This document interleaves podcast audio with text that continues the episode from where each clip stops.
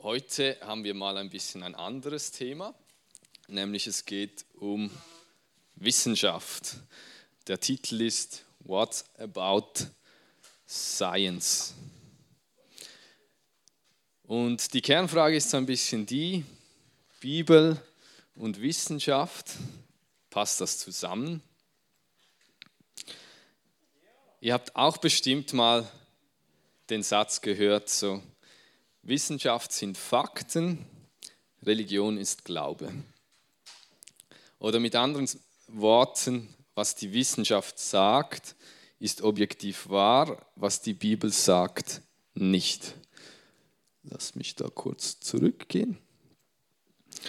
Ich habe mich in den letzten Wochen mit diesem Thema intensiv beschäftigt und auseinandergesetzt und habe dabei eines gemerkt, dass das Thema einfach riesig ist und ich kann, habe keine Chance, auch nur jeden Aspekt mal anzuschneiden oder so ähm, in dieser kurzen Zeit. Und trotzdem möchte ich euch heute einfach einen Einblick über das geben, was mir in den letzten Wochen über dieses Thema einfach wichtig geworden ist und was ich denke, was ich euch jetzt einfach weitergeben möchte.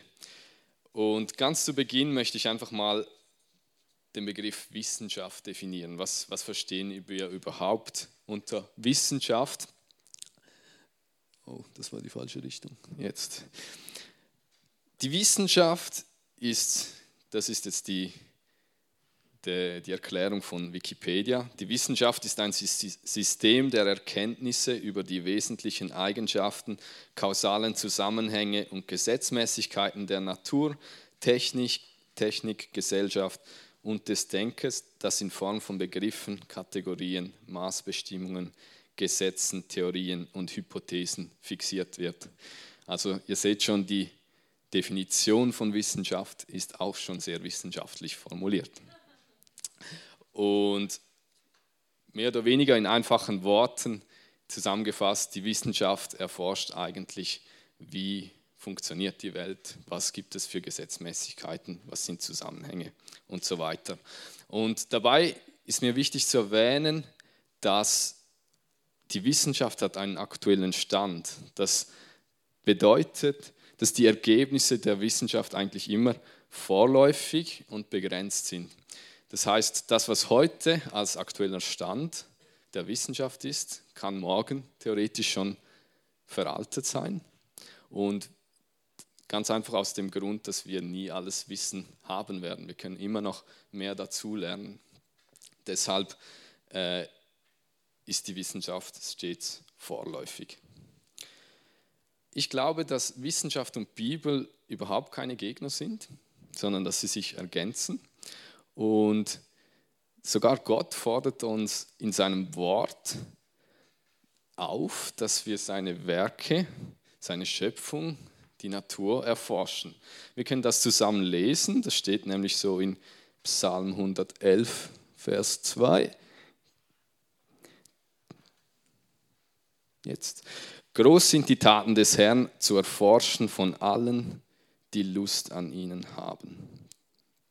Also Gott selbst fordert uns quasi heraus, hey, betreibt Wissenschaft, forscht nach und somit macht es doch eigentlich Sinn zu glauben, dass die Bibel und die Wissenschaft Hand in Hand gehen. Sonst würde uns Gott ja nicht dazu auffordern in seinem Wort. Und ganz objektiv betrachtet können wir Bibel und Wissenschaft auch gar nicht trennen. Warum nicht? Weil die Bibel gewisse Themen anspricht, die auch die Wissenschaft beschäftigen. Und deshalb ist es sehr wohl eine gute Frage, hey, passt das zusammen? Und dabei gilt es aber zu beachten, dass die Bibel in erster Linie ein literarisches Werk ist. Sie enthält Geschichtsbücher, also eigentlich ist die Bibel ja eine Sammlung von 66 verschiedenen Büchern. Und die Bücher haben verschiedene Stile, also es gibt Lyrik, es gibt Briefe, es gibt vieles mehr. Sie ist somit in erster Linie kein wissenschaftliches Buch. Aber sie erhebt den Anspruch, Sie sagt, wenn, wenn die Bibel eine Aussage macht, eine wissenschaftliche Aussage, dann will sie darin auch Recht haben. Also sie erhebt den Anspruch, dass sie wissenschaftlich korrekte Aussagen macht über die Themengebiete, die sie anspricht. Und ich glaube auch daran, dass wissenschaftliche und biblische Daten, wenn sie richtig interpretiert werden, letztendlich auch harmonisch miteinander bestehen können und sich sogar ergänzen. Dabei ist aber extrem wichtig, dass wir die Bibel oder die Bibelstelle richtig interpretieren. Wir glauben ja, dass die ganze Schrift von Gott eingegeben ist. Das steht auch so in äh, 2 Timotheus Vers also 2 Timotheus 3, Vers 16, könnt ihr nachlesen. Und die Frage, die sich dabei häufig stellt, wenn man Bibel liest, wie, wie ist diese Bibelstelle auszulegen? Wie möchte diese Bibelstelle verstanden werden? Ist die Bibelstelle wörtlich gemeint oder ist sie symbolisch gemeint? Ist es eine Metapher? Ich möchte euch mit euch zusammen mal ein kurzes Beispiel, das ziemlich trivial ist, äh, anschauen. Und wir lesen zusammen Johannes 10, Vers 9. Dort steht drin, ich bin die Tür. Wenn jemand durch mich eintritt, wird er gerettet werden. Er wird ein- und ausgehen und gute Weide finden. Nun ist die Frage, wie würdet ihr jetzt diese Bibelstelle auslegen? wörtlich, Metapher. Ich glaube, in dieser vorliegenden Bibelstelle ist es relativ offensichtlich, dass Jesus nicht sagen will, er ist eine physische Tür. Das wäre ja ein bisschen komisch. Und es ist ziemlich offensichtlich, dass es hier eine Metapher ist, die sich aber auf etwas Wirkliches bezieht. Also Jesus ist eine Tür, die den Weg zum, zur echten Rettung und zum ewigen Leben führt. Aber er ist nicht im physischen Sinn eine Tür. Deshalb ist es auch wichtig, dass wir uns der Tatsache bewusst sind, dass wir immer, wenn wir Bibel lesen, die Bibel auf eine gewisse Weise interpretieren, auslegen. Und dabei sollten wir unterscheiden können zwischen dem, was die Bibel wirklich sagen möchte und dem, was wir interpretieren, also so wie wir sie auslegen. Anders formuliert hat es John Lennox, der hat gesagt, wir sollten die Einsicht und die Demut dazu haben, zwischen unserer eigenen Interpretation der Bibel und ihrer eigentlichen Aussage zu unterscheiden. Die Bibel selbst hat die höchste Autorität, nicht unser Verständnis der Bibel. Also nicht zwingend das, was wir denken, dass die Bibel aussagt, sondern das, was, wirklich, was Gott wirklich damit meint, oder? Wir können uns irren. Zum Glück haben wir den Heiligen Geist, der uns auch leitet und führt in der Interpretation der Bibel. Aber grundsätzlich denke ich, ist es wichtig, dass wir uns dessen bewusst sind. Hey, es ist eine Interpretation der Bibel. Und diese Interpretation ist nicht immer so einfach wie jetzt in diesem Beispiel. Ähm, bei vielen Bibelstellen sind sich auch Theologen nicht einig, wie ist denn diese Bibelstelle auszulegen. Und so ist es beispielsweise auch mit der Schöpfungsgeschichte. Ich möchte dieses Thema nur ganz, ganz kurz anschneiden, weil es ist ein riesiges Thema und man könnte alleine über die Schöpfungsgeschichte mehrere Predigten füllen. Und einfach so ganz kurz als, als ganz kleiner Exkurs zur Schöpfungsgeschichte gibt es eigentlich drei Interpretationsmöglichkeiten, drei Haupttheorien. Die erste ist die 24-Stunden-Tag-Theorie. die nennt sich auch Kurzzeit-Kreationismus oder auch junge Erde-Kreationismus. Und mit dieser Interpretation äh, glaubt, dass die Schöpfungstage sieben 24-Stunden-Tage sind, also eigentlich eine Erdwoche. Und die Schöpfung hat somit vor etwa 6000 Jahren stattgefunden. Dann gibt es die Zeitaltertag-Theorie, die nennt sich auch Konkordanzhypothese. Ähm, die sagt, dass die Tage einen chronologischen Ablauf haben, aber jeder Tag stellt einen Zeitabschnitt undefinierter Länge dar. Das begründen sie zum Beispiel äh, mit der Bibelstelle, dass Gott ja sagt, ein Tag ist für mich wie tausend Jahre. Dann gibt es nochmal eine Theorie, die nennt sich die Framework-Hypothese. Die ist ein bisschen, äh, die unterscheidet sich von den oberen zwei und die besagt, dass die Tage keine chronologische, sondern eine logische Abfolge darstellen. Und ich möchte eigentlich auch gar nicht weiter darauf eingehen, äh, auf, auf diese drei Theorien oder äh, wenn, ihr, wenn euch das interessiert, dann recherchiert selber, schaut selber, lest selber nach ähm, und bildet euch selber eine Meinung darüber.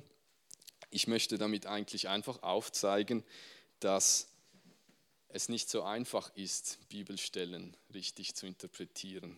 Und alle diese drei Hypothesen, diese drei Auslegungsmethoden haben eigentlich einen gemeinsamen Kern, nämlich sie glauben, dass Gottes Wort Wahrheit ist. Sie glauben an den Text, oder?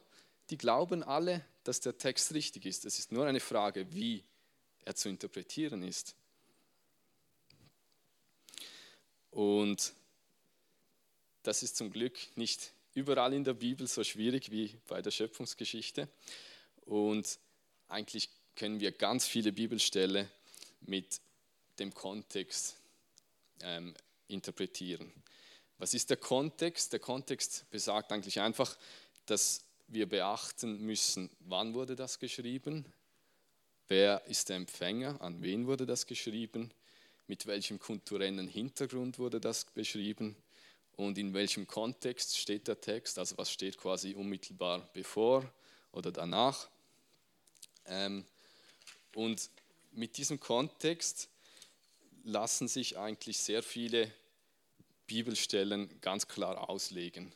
Und vor allem auch die Kernelemente der Bibel sind, werden dort eigentlich können ganz klar ausgelegt werden. Also der, der Tod Jesu am Kreuz, die Auferstehung. Ähm, das wird auch an sehr vielen Orten in der Bibel erwähnt. Und das ist ja eigentlich auch logisch, dass das hilft äh, zur richtigen Interpretation. Ganz kleines Beispiel. Weiß jemand, was Eruption ist? Genau, ein Vulkanausbruch. Wenn du das jetzt nicht wüsstest, was würdest du machen? Du würdest auf Google gehen, Eruption eingeben und je mehr Seiten du anklickst und durchliest, desto klarer wird es, oder? Für dich, was Eruption ist. In der Regel, wenn die Seiten gut geschrieben sind. Genau. Also eigentlich relativ klares Prinzip. Je mehr Bibelstellen du zu einem Thema hast, desto einfacher oder desto klarer ist auch deren Interpretation. Ja, vielleicht denkst du jetzt, ja, schön und gut, aber gibt es denn auch, vielleicht hast du ein Beispiel da, äh, wo wir die Wissenschaft und die Bibel jetzt wirklich mal vergleichen können. Äh, wenn du das denkst, dann ist heute dein Glückstag, sonst Pech gehabt. Denn die Bibel ist zwar kein wissenschaftliches Fachbuch, aber als Gottes Wort enthält es trotzdem Wahrheiten über dieselbe objektive Realität, welche auch die Wissenschaft äh, untersucht. Also schauen wir uns doch mal ein paar Aussagen der Bibel über äh, über die Wissenschaft an. Ich würde vorschlagen, wir beginnen mal mit dem Feld der Astronomie. Also das ist die Sternkunde, zu unterscheiden von der Astrologie, welche spannenderweise von Wikipedia übrigens als Pseudowissenschaft äh, betitelt wird. Und wir können folgende Verse im Buch Hiob lesen, nämlich in Hiob 38, 29 bis 32. Aus wessen Schoß ist das Eis gekommen und wer hat den Reif des Himmels geboren? Zu Stein erstarren die Gewässer und die Wasserfläche gefriert. Knüpfst du die Bande des Siebengestirns und löst du die Fesseln des Orion? Führst du die Sterne des Tierkreises heraus zur rechten Zeit und leitest du dem großen und den kleinen Bären. Das ist äh, vielleicht noch, um den Kontext ein bisschen zu geben, das ist eine Antwort von Gott auf, äh, auf der, ich sage jetzt mal, die Anklage von Hiob. Und das ist quasi ein Teil von seiner Antwort. Und die Bibel spricht hier jetzt von Sternbildern und man geht heute davon aus, dass es von 88 Sternbildern aus und übrigens zwölf davon haben eben in der Astrologie ein, eine Bedeutung, sage ich jetzt mal, und das, diese zwölf wurden einfach mehr oder weniger zufällig ausgewählt. Ähm, es ist aber spannenderweise so, dass diese Sternbilder, kennt, vielleicht kennt ihr auch so den großen, den großen Wagen, den kleinen Wagen, die sind äh, spannenderweise, typischerweise eben versetzt im Weltall. Also die sind, sie erscheinen zwar als zusammenhängend, sind es aber effektiv nicht. Also die, es kann sein, dass die Sterne wirklich extrem weit auseinander liegen, aber es von Auge aus einfach so aussieht, als ob die zusammenhängend sind. Das ist ja, das können wir auch ja schon auf der Welt äh, beobachten, äh, wenn, wenn jemand irgendwie weit weg äh, ist und aber trotzdem nah erscheint oder umgekehrt. Genau. Und was sind jetzt denn das für Sternbilder, die jetzt Gott hier in seinem, in seinem Wort aufgenommen hat? Ich möchte vor allem auf diesen Vers hier eingehen knüpfst du die Bande des Siebengestirns und löst du die Fesseln des Orion. Das Siebengestirn, die werden auch die Plejaden genannt. Das ist eigentlich ein Sternehaufen und er umfasst mindestens 1200 Sterne, so weiß man heute. Und gerade mal sieben bis neun Sterne davon sind mit bloßem Auge zu erkennen. Also ich sage jetzt mal, Hiob hat wahrscheinlich auch nicht alle 1200 gesehen, sondern auch nur einen kleinen Teil davon. Und die Plejaden, also das, dieses Siebengestirn, ist eben ein offener Sternehaufen und den kann, oder den kann man zum Teil vom bloßem Auge sehen. Und spannend ist, dass eigentlich die Sternbilder in der Regel, also diese Sternehaufen, nicht zusammenhängend sind, wie ich jetzt vorher schon gesagt habe, die sind ja versetzt. Und bei diesem Siebengestirn, bei den Plejaden, ist es aber effektiv so, äh, und das ist sehr außergewöhnlich, dass die mit der Schwerkraft verbunden sind. Und das ist eigentlich genau das, was hier steht, dass die, die Plejaden eigentlich geknüpft sind. Im zweiten Teil desselben Verses steht, und löst du die Fesseln des Orion. Und der Orion ist auch ein Sternbild und ist aufgrund von seiner Vielzahl an hellen Sternen eines der auffälligsten äh, im Himmel. Und der Orion wird jetzt hier mit einer gelösten Fessel in Verbindung gebracht. Ähm, und es ist so, dass die Sterne im Orion teilweise extrem weit auseinander liegen, also bis zu 1800 Lichtjahren auseinander und die Sterne driften auseinander. Und genau das steht auch hier. Und löst du die Fesseln des Orions. Also die Sterne sind nicht gebunden, sondern sie driften abeinander. Ich finde das eine erstaunliche Aussage für ein so altes Buch, weil Hiob und seine Freunde oder wer, ich weiß gar nicht, wer das Buch Hiob geschrieben hat, der konnte das damals unmöglich wissen. Aber wir können auch andere Aussagen in der Bibel zu anderen Feldern anschauen. Wir können zum Beispiel mal in die Geowissenschaften wechseln, also die Erdkunde. Und dort lesen wir in, wieder in Hiob 26,7. Er spannt den Norden aus über der Leere, hängt die Erde auf über dem Nichts. Und Damals war, waren die Weltbilder so verbreitet. Die Babylonier dachten, die Erde sei so ein schwimmendes Boot. Ihr kennt vielleicht auch die Interpretation von Asterix und Obelix, oder? Wo, wo sie dann so quasi bis ans Ende der, der Platte fahren und dann ins Nichts stürzen wollen. Ähm, und die Hindus, die hatten noch eine spannendere Interpretation. Sie dachten, die Erde sei eine Scheibe, getragen von Elefanten, die auf einer Schildkröte stehen. Also sehr, sehr ähm, einfallsreich. Worauf ich hinaus will, diese beiden Weltbilder zeigen eigentlich klar auf, dass die Leute nicht glaubten, dass die Erde über dem Nichts aufgehängt ist, sondern sie dachten, sie wäre irgendwie getragen von Wasser oder von einem Elefanten, der auf einer Schildkröte steht. Und es wurde eigentlich erst recht spät bewiesen, dass die Erde tatsächlich über dem Nichts hängt, dass die äh, Erde frei im All hängt. Das wurde von Kopernikus 1553, also ein paar tausend Jahre spät, nach diesem, nachdem diese Bibelstelle geschrieben wurde, wurde das bewiesen. Und Isaac Newton hat dann etwa nochmals 100 Jahre später dann das Gravitationsgesetz entdeckt. Ein weiteres Beispiel wäre die Erdkugel. Wir können lesen in Jesaja 40, 42, äh 40, 22, Entschuldigung.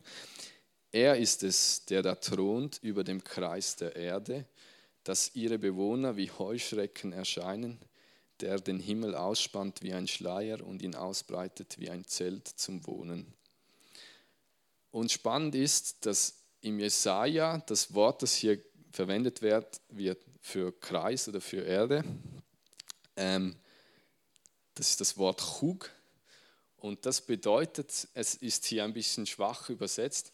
Richtig, im Urtext steht eigentlich, es ist eine Kugel, es ist ein Gewölbe. Und wir wissen heute, dass die Erde eigentlich wirklich dieses Gewölbe ist. Also es ist nicht eine perfekte Kugel sogar, wobei auch das schon sehr gut gewesen wäre für diese Zeit, eine große Erkenntnis, sondern es ist, sie ist sehr äh, gut beschrieben als, als Gewölbe. Und das passte eben lange Zeit nicht in dieses wissenschaftliche Bild, das zu dieser Zeit äh, in den Köpfen der Leute war. Die Chinesen dachten, die Erde sei quadratisch, die Ägypter dachten, sie sei rechteckig und Babylonier, Hindus haben wir vorher schon besprochen. Und es ist so, dass Kolumbus 1492 mit einer Weltumsegelung quasi diese Kugelstalt beweisen wollte, hat er dann nicht geschafft, hat aber immerhin Amerika entdeckt. Äh, und 1522 war es dann Magellan, der die erste Weltumsegelung erfolgreich abgeschlossen hat. Und dann war es eigentlich relativ klar, wenn du auf der einen Seite lossegelst und auf der anderen Seite zurückkommst, dann muss es ja eine Kugel sein, dann kann es nicht eine Scheibe sein. Aber gehen wir doch noch weiter. Wisst ihr, was das ist? Vielleicht aus der Schule oder so? Das ist der Wasserkreislauf. ich sehe Noel. Noel, das ist vielleicht dein Lieblingsthema. Willst du kurz erklären, wie der funktioniert? ist gut, ich, ich bin auch kein Experte in dem, aber ich möchte euch das ganz, ganz kurz aufzeigen. Ähm, ganz grob erklärt, die Sonne erwärmt eigentlich die, die Erdoberfläche und auf dem Meer wird dann die Luft so erhitzt, dass sie leichter wird und Wasser aufnimmt. Also das wissen wir alle, leichte Luft steigt nach oben und diesen Prozess nennt man Verdunstung.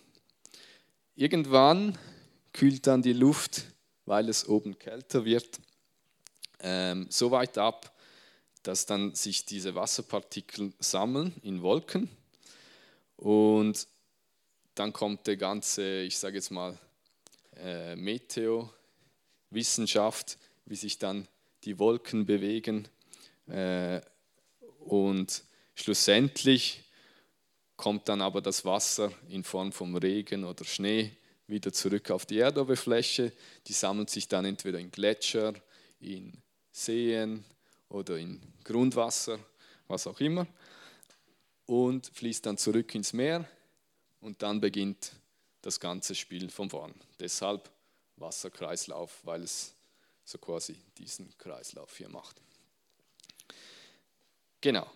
Und warum ich euch jetzt das erzähle, ihr habt es sicher schon erahnt, auch die Bibel sagt etwas zum Wasserkreislauf, sogar an mehreren Orten. Falsche Seite. In äh, Prediger 1.7 können wir lesen, alle Flüsse gehen ins Meer und das Meer wird nicht voll. Schon mal erstaunlich. An den Ort, wohin die Flüsse gehen, dorthin gehen sie immer wieder. Also die Bibel spricht eigentlich hier schon, dorthin, wo die Flüsse gehen, gehen sie immer wieder. Das, das bedeutet, die Bibel spricht hier eigentlich von einem, von einem Kreislauf. In einer weiteren Bibelstelle in Hiob 36, 27 steht, wenn er die Wassertropfen heraufzieht, sickern sie durch seinen Nebel wieder herab, als Regen, den die Wolken niederrieseln und träufeln auf die vielen Menschen. Also er beschreibt hier eigentlich den Prozess der Verdunstung. In Psalm 135, Vers 7 lesen wir, der Nebelschwaden aufsteigen lässt von dem, vom Ende der Erde, der Blitze zum Regen macht, der den Wind herausführt aus seinen Vorratskammern. Also er beschreibt hier quasi äh, wieder, wie sich quasi die Wolken auch bewegen und wie es regnet. Und im Prediger 11.3 lesen wir dann noch, wenn die Wolken voll werden, gießen sie Regen aus auf die Erde. Und wenn ein Baum nach Süden und nach Norden fällt, an der Stelle, wo der Baum fällt, da liegt er. Also hier spricht die Bibel noch von Regen. Also ich habe jetzt extra eine Übersetzung genommen, die relativ nah am Urtext ist, weil ich euch quasi äh, be beweisen will, dass die Bibel exakte Aussagen macht zur Wissenschaft. Und was im Prinzip hier beschrieben wird, ist einfach mit diesen Bibelversen eigentlich ziemlich ein klares Abbild von, von dem Wasserkreislauf, was eigentlich wissenschaftlich sehr korrekt ist, was die Bibel hier sagt. Ich habe noch ein letztes Beispiel für euch vorbereitet, vielleicht kennt ihr das, und zwar der Hase als Wiederkäuer. Wir lesen im Gesetz des Moses, im dritten Mose, aber von den Wiederkäuern und denen, die gespaltenen Klauen haben, sollt ihr die folgenden nicht essen. Das Kamel, denn obgleich es wiederkäut, hat es doch keine gespaltenen Klauen. Darum soll es für euch unrein sein. Ebenso den Klippdachs, denn obgleich er wiederkäut, hat er doch keine gespaltenen Klauen. Darum soll er für euch unrein sein. Und den Hasen, denn obgleich er wiederkäut, hat er keine gespaltenen Klauen. Darum soll er für euch unrein sein. Und das war eine Bibelstelle, die lange Zeit belächelt wurde von der Wissenschaft, weil die Bibel den Hasen als Wiederkäuer bezeichnet hat. Und jeder wusste, der Hase kaut nicht wieder. Man hat auch Hasen aufgeschlitzt, nachgeschaut. Der Hase hat keinen mehrteiligen Magen, wie das die normalen, die normalen Wiederkäuer haben. Genau. Und erst sehr spät, nämlich erst vor 140 Jahren ist das jetzt etwa her, hat man herausgefunden, dass der Hase eine, Spez eine spezielle Art von Wiederkäuer ist, nämlich nicht mit mehreren Magen, aber er scheidet quasi nach einem Verdauungslauf scheidet er so grüne Kügelchen auf und frisst die dann wieder. Und das ist genau, ja, yummy, genau, fein. Nein, das ist ext extrem wichtig für den Hasen, weil die, diese grünen Kügelchen haben extrem viel Vitamin B1 drin. Und man hat dann auch Experimente gemacht, wo man quasi das verhindert hat, dass die Hasen das aufnehmen, wieder aufnehmen und die Hasen sind innerhalb von zwei Wochen gestorben. Also auch diese Aussage, die lange Zeit von der Wissenschaft belächelt wurde, hat sich letztendlich auch als richtig erwiesen. Und die Wissenschaft hat das erst sehr viel später äh, entdeckt, dass das effektiv so ist. Ich hoffe, dass ich euch mit diesen paar Beispielen einfach aufzeigen konnte, dass die Bibel in der Tat kein unwissenschaftliches Buch ist. Und das waren jetzt einfach ein paar ausgewählte Beispiele, aber es gibt noch sehr, sehr viel mehr. Vor allem, wir lesen was über Landwirtschaft, wir lesen was über Ökologie oder wenn, wenn wir das Gesetz von Mose aus wissenschaftlicher Sicht studieren, dann ist es sehr interessant, dass sehr viele Gebote, die Gott den Israeliten damals gegeben haben, aus heutiger Sicht absolut Sinn ergeben. Also aus medizinischer, aus hygienischer Sicht äh, extrem Sinn ergeben. Auch zum Beispiel Beschneidung, nicht nur Beschneidung selbst, sondern auch an welchem Tag beschnitten werden soll, macht aus medizinischer Sicht, aus heutiger wissenschaftlichem Stand extrem viel Sinn, dass sie zum Beispiel genau am achten Tag stattfindet. Aber ich kann jetzt nicht auf all diese Beispiele eingehen, aber ich möchte euch trotzdem noch die Grenzen aufzeigen von, von Wissenschaft. Wir werden Gott mit der Wissenschaft niemals beweisen können. Aber wir werden mit der Wissenschaft auch niemals beweisen können, dass es Gott nicht gibt. Denn Gott ist eigentlich Geist und um einen Geist zu beweisen, ist einfach die Wissenschaft das falsche Tool. Wir können Gott zwar nicht sehen, aber trotzdem können wir ihn ja wahrnehmen. Wir können ja seinen Effekt sehen. Es ist so ein bisschen wie mit dem Wind.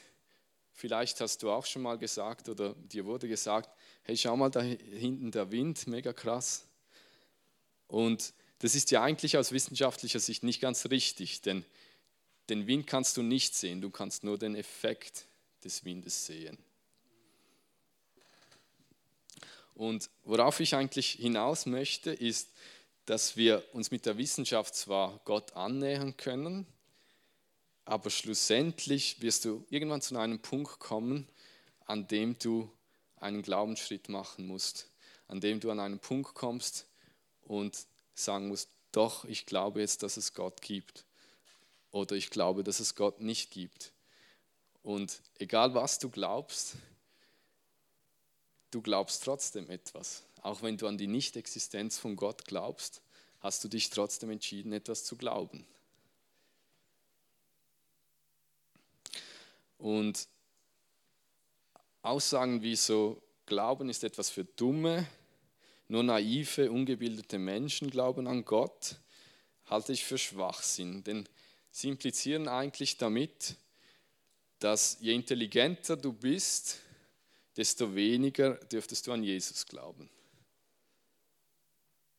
Und es gibt zum Glück sehr viele intelligente Menschen, die an Jesus glauben. Und ich möchte euch hier einfach noch ein paar Beispiele aus der heutigen Zeit auch mit auf den Weg geben. Zum Beispiel diese drei Leute. Ähm, der erste von links, das ist der äh, Werner Aber, das ist ein Mikrobiologe und Genetiker und er ist sogar Nobelpreisträger für Physiologie oder Medizin. Also ein, ein sehr renommierter Genetiker, der sich mit, äh, ja, mit, der, mit, mit dem menschlichen Körper sehr stark auseinandergesetzt hat und er ist zu dem Schluss gekommen, hey, ich glaube an Gott. Oder die Frau in der Mitte, das ist Rosalind Picard. Ähm, sie ist Professorin für äh, künstliche Intelligenz am MIT, also eine der renommiertesten Universitäten in der Welt. Und sie ist atheistisch aufgewachsen und konvertierte dann als Erwachsene erst zum Christentum. Und sie glaubt, dass die Wissenschaft nicht annehmen kann, dass nur weil etwas nicht messbar ist, nicht existiert. Sie glaubt, dass es wahrscheinlich ist, dass es etwas gibt, das wir noch nicht entdeckt haben und vertritt die Ansicht, dass sie beispielsweise die Komplexität von der DNA nicht erklären lässt mit einem völlig zufälligen Prozess. Und für sie ist sogar die Komplexität der DNA sogar ein Zeichen von göttlicher Intervention, also ich sage jetzt mal von einem größeren Ingenieur, der dahinter steckt. Oder der letzte Typ, der Professor Dr. Arnold Benz, ist äh, ein Schweizer, ein Astrophysiker an der ETH. Und auch er hat sich eigentlich sein das Leben lang mit, mit dem Universum und den Sternen befasst und ist auch zu dem Schluss gekommen, hey, ich glaube, da gibt es etwas dahinter, der, der das geschaffen hat.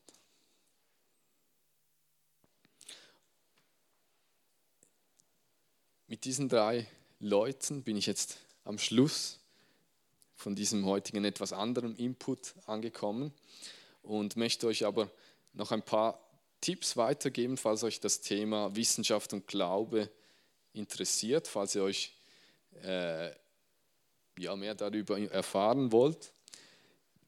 Dann möchte ich euch diese zwei Filme empfehlen, falls ihr so mehr der visuelle Typ seid. Ähm, das ist zum einen der Fall Jesus. Vielleicht kennen ihn der eine oder andere von euch. Es ist ein Film, dort geht es eigentlich um die Auferstehung von Jesus. Und es geht um die Auferstehung von Jesus, weil das mit der, mit der Auferstehung steht und fällt eigentlich der ganze christliche Glaube. Und es ist ein äh, Journalist, der versucht hat, die Auferstehung wissenschaftlich zu widerlegen. Äh, der zweite Film, Patterns of Evidence, dort geht es um äh, Ausgrabungen, archäologische Ausgrabungen. Und im Prinzip versuchen sie, den Exodus anhand von den archäologischen Ausgrabungen entweder zu bestätigen oder zu widerlegen.